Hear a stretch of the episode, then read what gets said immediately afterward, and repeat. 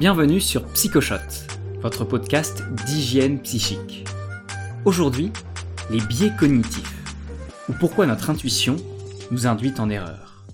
Avant de commencer, je vais vous poser deux questions. Êtes-vous prêt? Allons-y.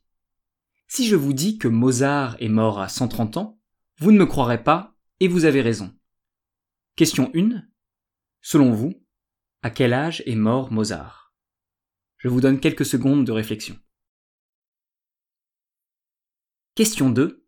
Combien de couples d'animaux Moïse a-t-il emporté dans son arche? 59 123 ou 244 Retenez bien vos réponses, vous allez tout comprendre dans une minute. Pour prendre une décision, notre cerveau utilise deux modes de pensée. L'intuition, qui est un mode automatique et rapide, aussi appelé système 1, et l'analyse, qui est un mode fondé sur le raisonnement, aussi appelé système 2.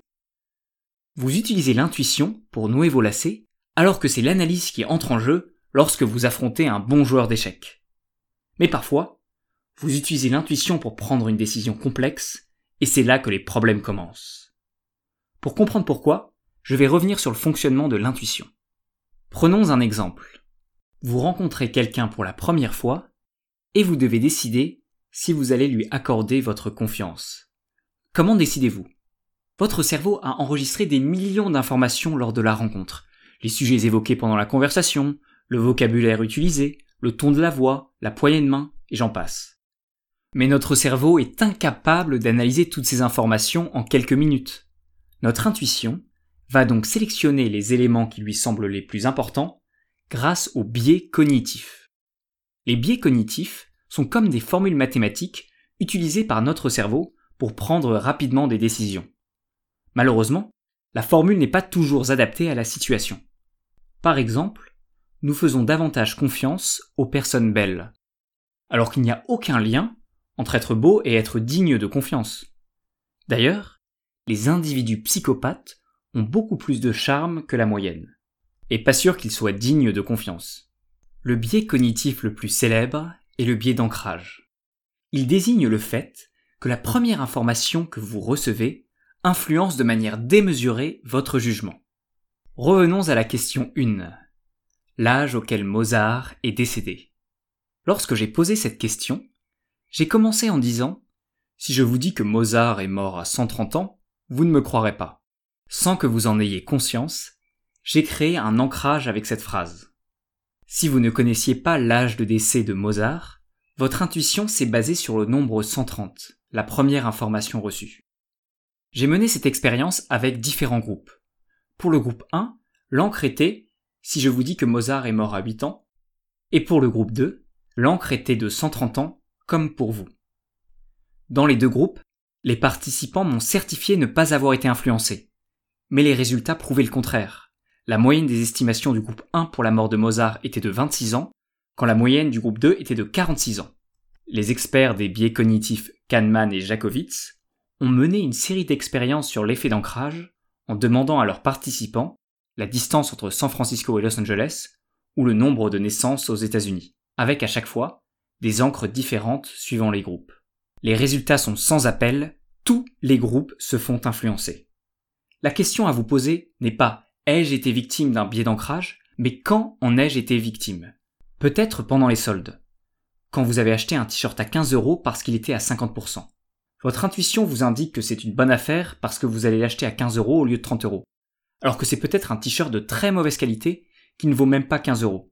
Certaines entreprises profitent de ce biais en affichant des prix très élevés pendant l'année, une encre très haute, afin de diminuer drastiquement les prix pendant les soldes et augmenter leurs ventes.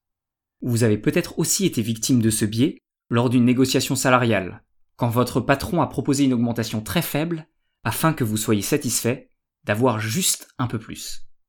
Sachez que les employés qui demandent une augmentation plus élevée ont en moyenne une plus haute prime indépendamment de leur performance. Et la question 2 dans tout ça. Combien de couples d'animaux Moïse a-t-il emporté dans son arche? 59, 123 ou 244 toutes ces réponses sont fausses pour la simple raison que Moïse n'a jamais construit d'arche. C'est l'arche de Noé et non pas l'arche de Moïse.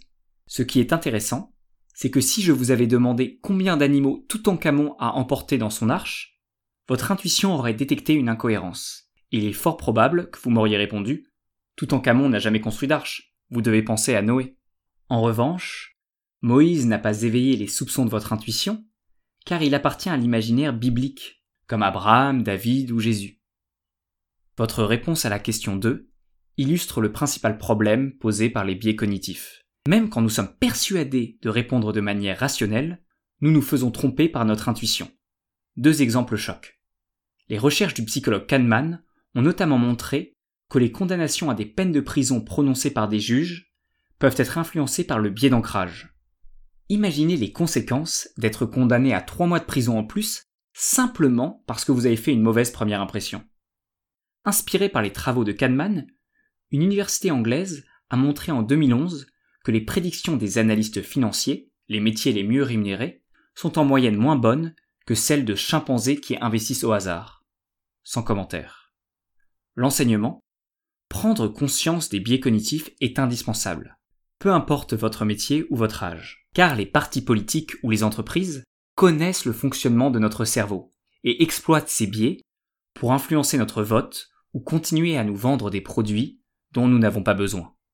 Dans les prochaines semaines, en alternance avec d'autres sujets, je vous présenterai d'autres biais cognitifs, mais surtout les stratégies à mettre en place pour se protéger des manipulations.